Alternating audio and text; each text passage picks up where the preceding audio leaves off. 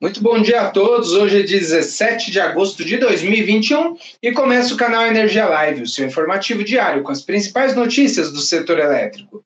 Eu sou Maurício Godoy e nessa terça-feira eu tenho a companhia de Sueli Montenegro, Robson Rodrigues, Henrique Farman e Vanessa Andrade. E temos como destaques desta edição: matriz elétrica aumenta em mais de 430 megawatts nos últimos 30 dias. CEMIG tem lucro de 1 bilhão e 900 milhões de reais no segundo trimestre do ano. Preços de turbinas eólicas podem aumentar em até 10%. Araxá Solar prevê 60 usinas de geração distribuída até 2023. E temos ainda o nosso giro de notícias.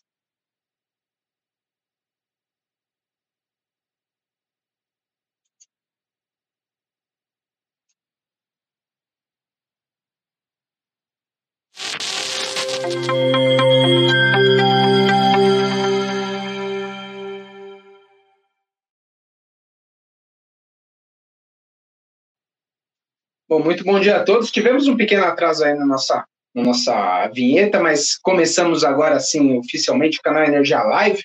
Vamos falar diretamente com a nossa repórter de Brasília, Sueli Montenegro, que acompanha a reunião da ANEL desta semana. Bom dia, Sueli. Como que. Bom dia, Sueli. Como que está a reunião da ANEL aí? Já tivemos as primeiras deliberações? Sueli, estamos sem o seu som. Bom dia, Maurício. Bom dia a todos que acompanham ah, o canal Energia Live.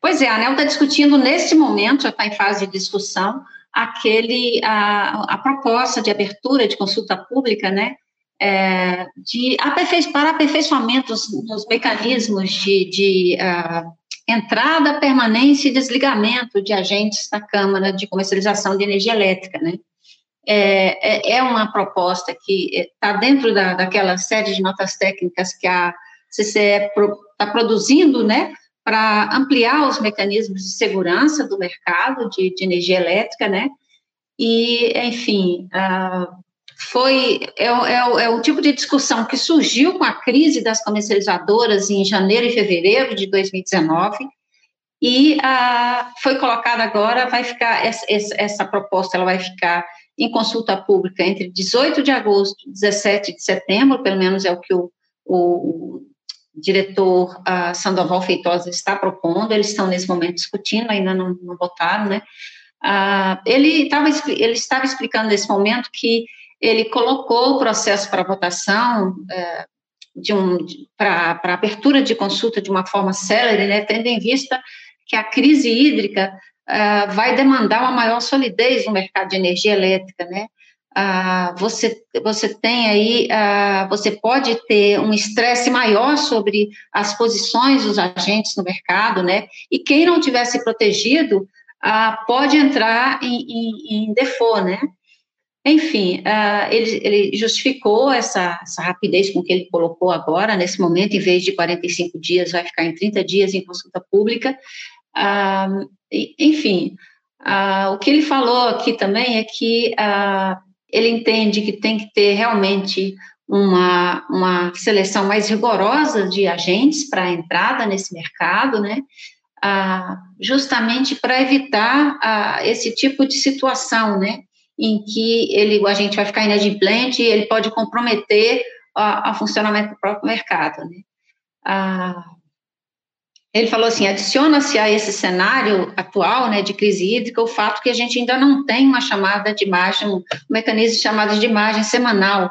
Então, assim, uh, seria uma forma de você já ir monitorando aí as posições dos agentes, e, e você não tem isso hoje, né?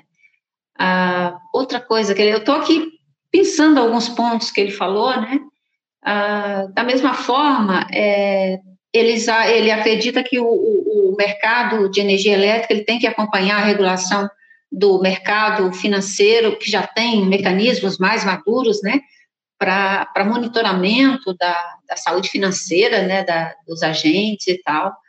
E uh, ele propõe que as exigências sejam feitas de acordo com o porte uh, das empresas, né, quanto maior ela vai ter um potencial maior de, de provocar mais danos no mercado, a, a proposta prevê um processo de desligamento, né, mais rápido quando houver a, identi a, a identificado o risco, né, de, de default do agente, apresenta aprimoramentos em relação a prazos e responsabilização dos agentes.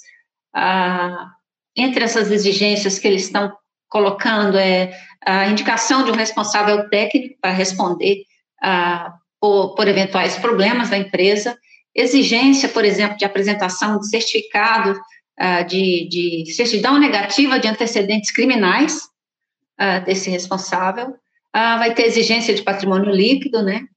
a proposta prevê que, que, a ANEL pode fazer a qualquer tempo a solicitação de informações adicionais, né?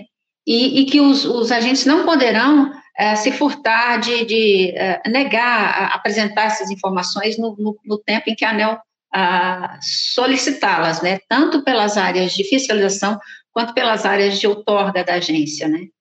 A, a ideia é de que haja um período de transição para adequação dos agentes, enfim, tem aqui uma previsão também de que, por exemplo, consumidores livres especiais podem ser desligados compulsoriamente se, no caso de perda de requisitos, como redução do consumo mínimo para enquadramento desses agentes, enfim. Tem algumas questões ah, bem relacionadas à, à, situação das comercializadoras. A ANEL também está preocupada em manter a saúde desse mercado, né? Enfim, é isso, tá? Nesse momento, o, o, o diretor Efraim Cruz está fazendo as ponderações dele, porque ele também tem um processo ah, relacionado à chamada de imagem semanal, que está sendo analisado ah, dentro da agência reguladora, né? E foi ele o autor daquele ofício, né? Em que ele solicitou informações à Câmara de Comercialização de energia elétrica sobre uh, comercializadoras que estariam com risco de, de, inadimplência no mercado de curto prazo. É isso, Maurício. As demais, uh, eu imagino que essa, essa discussão ainda vai levar algum, alguns minutos aí, algum tempo, e, enfim, os demais processos a gente vai colocando as decisões no site durante o dia de hoje. As pessoas, os nossos, quem nos acompanha, quem nos lê, pode acompanhar pelo portal. E aí eu retorno com você. Legal, Sueli, obrigado aí, boa reunião aí. Esse tema realmente das comercializadoras tem dado o que falar aí nesses últimos dias, né? Não é mesmo? obrigado, Sueli, uma ótima reunião para você. Até a próxima. Bom, ainda vamos falar sobre a ANEL, né, mas de outro dado, a agência reguladora informou que o país teve um aumento da matriz elétrica de 430 megawatts nos últimos 30 dias. Né? Até meados de agosto, segundo o balanço da ANEL, foram 2.535,34 megawatts em novas usinas que entraram em operação comercial.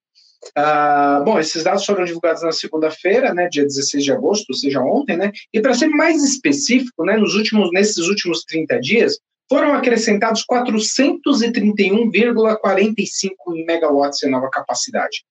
Nos últimos, nos 15 dias de, do mês de agosto, né, foram é, 262,40 megawatts, enquanto julho encerrou aí o período com 467,07 megawatts. A fonte eólica é a que lidera a liberação ao longo de 2021. São 1.854 megawatts, divididos aí em 60 parques. Em seguida vem a fonte térmica com 480 megawatts, 480,75 megawatts, perdão, e a solar aparece em terceiro com 127 megawatts redondos. A hídrica vem logo depois, né, a última das fontes em termos de expansão, com 72,92 megawatts, sendo que um, é, um megawatt é de uma CGH. Agora, segundo dados da agência reguladora, faltam 4.692 megawatts a entrarem em operação ao longo do ano. Né? Se essa previsão se confirmar, o país deverá chegar aí ao final de dezembro com 7.227 megawatts em novas usinas. Um volume aí que fica 7% acima da média dos últimos 10 anos que está em 6.749 megawatts, conforme um cálculo que nós aqui da agência Canal Energia fizemos. Bom, agora a gente vê essa expansão toda, né, tal, mas uma pesquisa feita aí no mundo todo traz uma certa preocupação, né? Os preços das turbinas eólicas devem aumentar aí em até 10% nos próximos 12 a 18 meses. Esse movimento ele deve-se aí a aumentos nos preços das commodities, né, custo de logísticas e desafios ainda relacionados ao coronavírus. Essa análise foi feita pela consultoria Wood Mackenzie relatada ontem, né? A consultoria aponta que houve aí aumento nos preços do aço, do cobre, alumínio, né, que são commodities aí globais cotadas em dólar, né, e inclusive a fibra também, né, juntamente com um aumento de quatro vezes nos custos de logística. Aliás, esses custos de logística a gente já vem é, citando há algum tempo essa, essa dificuldade, né? Tanto empresas do setor solar quanto eólico já relataram essa dificuldade, esse, essa elevação de custos, né? Os, esses fatores eles já levaram à elevação dos preços das turbinas, segundo a Wood Mackenzie, né, nos últimos seis meses. E a tendência é de que esse caminho continue, segundo a avaliação da consultoria, pelos próximos quatro a cinco trimestres. De acordo com a Wood Mackenzie, os fabricantes de turbinas e fornecedores de componentes enfrentam pressões tanto do lado de aumento de custos, como a gente viu aí, quanto na redução da demanda, consequentemente, né, nos próximos dois anos, devido aí à eliminação de incentivos, tanto nos Estados Unidos quanto na China, incentivos esses que já vinham sem, já foram anunciados essas reduções aí alguns anos atrás. É, bom, segundo a Wood Mackenzie, né, apesar desse aumento desses custos, a empresa espera que os preços das turbinas voltem aos seus patamares normais até o final de 2022. Bom, é uma, um cenário aí para ser acompanhado ao longo desse período e do próximo ano. Né? Bom, vamos mudar de assunto agora? Vamos falar de negócios. A AES Brasil e a BRF acabaram de anunciar, foi publicado agora há pouco um fato relevante, de que as empresas anunciaram a formação de uma joint venture para fornecimento de energia eólica no complexo Cajuína, né? O parque, o projeto, essa joint venture tem como alvo aí um parque de 160 megawatts de capacidade, equivalentes a 92 megawatts médios de energia segurada a P50 ele terá um investimento estimado de aproximadamente 825 milhões de reais. Esse acordo foi assinado ontem, né, e divulgado hoje pela manhã na CVM. Serão aí, segundo o contrato entre as partes, 80 megawatts médios comercializados por meio desse contrato de 15 anos, né, e fechado entre a geradora e a BRF, né, com início de vigência aí em 2024 comunica, esse comunicado da empresa lembra que é, esse é mais um passo, né, dado aí na sua estratégia de crescimento e diversificação do portfólio por meio do desenvolvimento de projetos de fontes complementares à fonte hídrica, um caminho que a ES, que a ES Brasil já vem tomando aí alguns, alguns anos para diminuir essa sua relação de dependência da fonte hídrica. Bom, ao longo do dia a gente terá mais detalhes sobre esse acordo, né? E aí teremos no portal canalenergia.com.br mais detalhes sobre o assunto. Continuando nesse campo, o repórter Henrique de Negócios, né, o repórter Henrique Farman, entrevistou também a Araxá Solar sobre os planos da empresa que investe em geração distribuída compartilhada.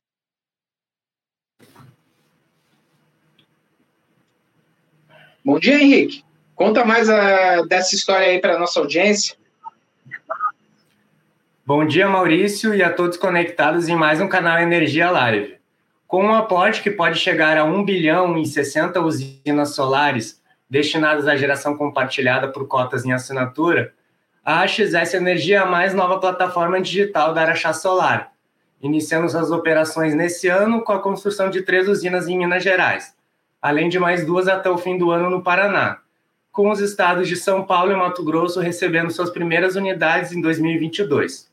O CEO da companhia, Rodolfo Pinto, define a empresa como uma Energy Tech e uma Clean Tech do setor elétrico, tendo expectativa de atingir entre 10 mil e 15 mil clientes até 2023, com foco em pequenos comerciantes e faturas de energia entre 500 reais a 3 mil reais, mas avançando com um projeto piloto para estudar a possibilidade de expansão para clientes residenciais. Na visão do executivo, entre os diferenciais da AXS está a concepção de uma estratégia bem definida para a geração compartilhada, sem outra modalidade de negócio, o que permite montar um modelo de marketing de vendas mais assertivo e eficiente, numa jornada diferenciada em termos de tratamento e benefício, além da expertise, a expertise da Araxá na, na área de engenharia e construção desde 2011. Segundo ele, a ideia da empresa é não ficar restrita a Minas Gerais, e oferecer a solução para localidades que atualmente não são atendidas. A previsão é de chegar a uma capacidade instalada de pelo menos 155 megawatts entre 45 usinas, com a fase B do projeto prevendo mais 250 milhões em recursos adicionais para 15, 15 usinas, perdão, o que dependerá do avanço do mercado e questões regulatórias. Já quanto aos planos futuros, Rodolfo afirma que, passado o ciclo da GD, a aposta da companhia recai no segmento de armazenamento e de mobilidade elétrica, tendo inclusive uma empresa no grupo já delineada para essas áreas, a MOBS. Bom, do início das operações da AXS Energia eram esses os destaques. Quem quiser se aprofundar mais, pode conferir lá no nosso portal. Eu encerro minha participação por aqui e volto contigo de São Paulo, Maurício. Legal, obrigado Henrique, obrigado pela sua participação. Bom, agora vamos ao término então da temporada de balanços, né, com as duas últimas empresas do setor elétrico que apresentaram seus números nessa safra do segundo trimestre, né, a Semig e a Focus Energia. Quem traz os detalhes é o repórter Robson Rodrigues, aqui de São Paulo. Bom dia, Robson. O que você destacaria aí dos resultados dessas duas empresas? Bom dia, Maurício, tudo bem contigo? Bom dia também a todos que nos assistem no canal Energia Live. Pois então, Maurício, nesse fechamento aí de balanços, é, a CEMIG e a Fox aí fecharam aí com bons números. A CEMIG, companhia é, lá de Minas Gerais, apresentou um lucro líquido de, é, de 1 bilhão e 1,94 é, bilhão de reais, né, no primeiro, no, melhor dizendo, no segundo trimestre de 2021, uma alta de 80% na comparação com o mesmo período de 2020. No primeiro semestre, o lucro líquido saltou aí de para 2,3 bilhões, antes a, a, mais ou menos 1 bilhão no mesmo período do ano passado. A variação positiva, Maurício, é devida basicamente ao reconhecimento dos ganhos com a repactuação do risco hidrológico, né, o GSF, no jargão do setor, e a alienação de ativos mantidos pela venda da Light, né, que, e o aumento, obviamente, da margem bruta no primeiro semestre de 2021, como informou a empresa.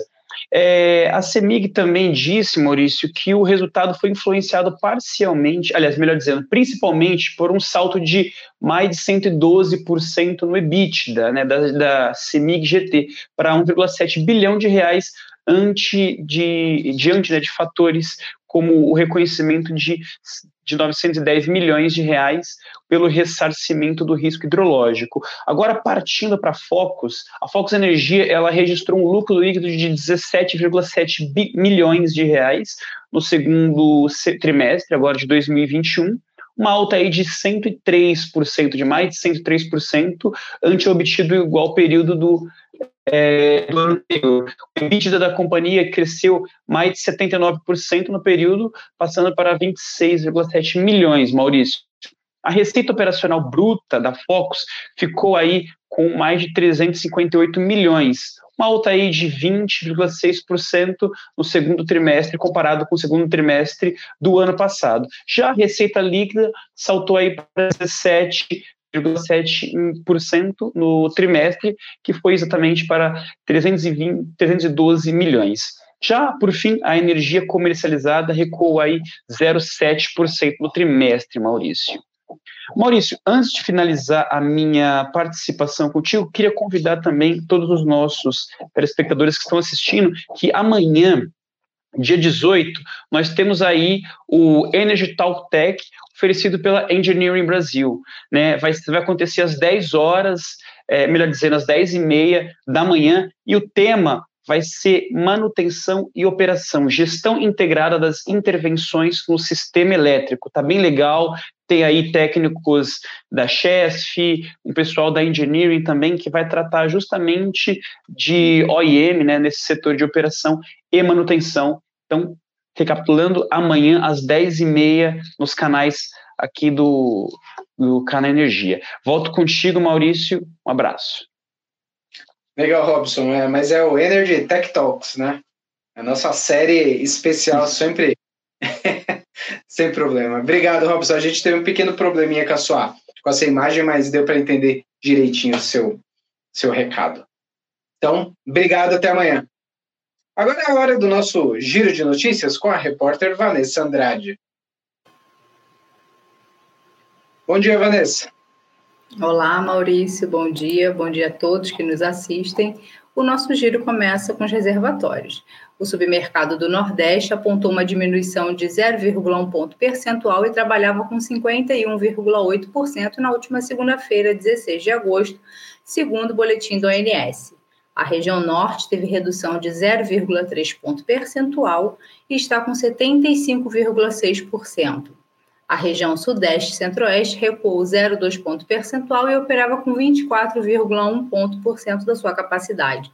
A região Sul teve redução de 0,6 ponto percentual e conta com 36% do armazenamento. Maurício, vale destacar outro ponto que o boletim do ONS destacou né, ontem, às 12 horas e 56 minutos, ocorreu um desligamento automático da transformação de 230 kV na subestação Miroeira, no estado de Pernambuco.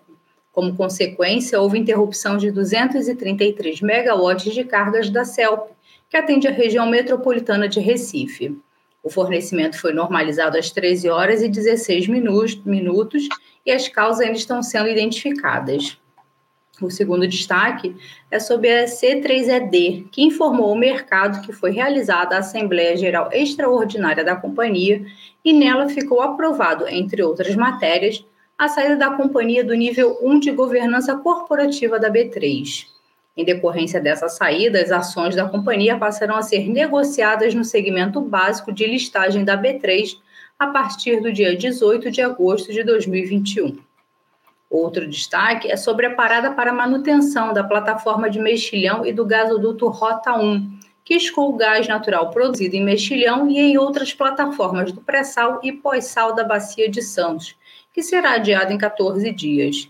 A operação, que tem previsão de duração de 30 dias, ocorrerá agora, a partir de 29 de agosto. E por último, a Equatorial Energia informou ao mercado que foram aprovadas as alterações no quadro de suas diretorias. Seguindo a linha com a cultura de promover a alternância de posições, Sérvio Túlio dos Santos, que ocupava a posição de diretor de distribuição da Equatorial Energia, foi nomeado ao cargo de diretor-presidente da Equatorial Maranhão, em substituição a Augusto Dantas Borges, que, por sua vez, passará a ocupar a posição de diretor de distribuição na Equatorial Energia. Dessa forma, Sérgio Túlio e Augusto Dantas trocam seus desafios. Bem, Maurício, esse foi o nosso giro e eu volto com você. Obrigado, Vanessa. Obrigado pela sua participação. E assim termina a edição dessa terça-feira do canal Energia Live. Obrigado a todos que nos acompanharam. E além de assistir ao vivo aqui pelas nossas redes sociais, você pode rever as edições dos programas passados no nosso canal do YouTube, né, o TV Canal Energia, e ainda no nosso perfil do Instagram, que é o Canal Energia Oficial. E aproveite, se não é nosso, se não é nosso seguidor, e cadastre-se e ative as notificações para ficar sempre informado de todas as nossas atualizações. Se preferir, pode ouvir também em formato podcast nas plataformas Google, Apple ou Spotify. Para conferir mais detalhes sobre estas e muitas outras notícias do setor elétrico, canalenergia.com.br. Muito obrigado a todos. Tenham um ótimo dia e até amanhã.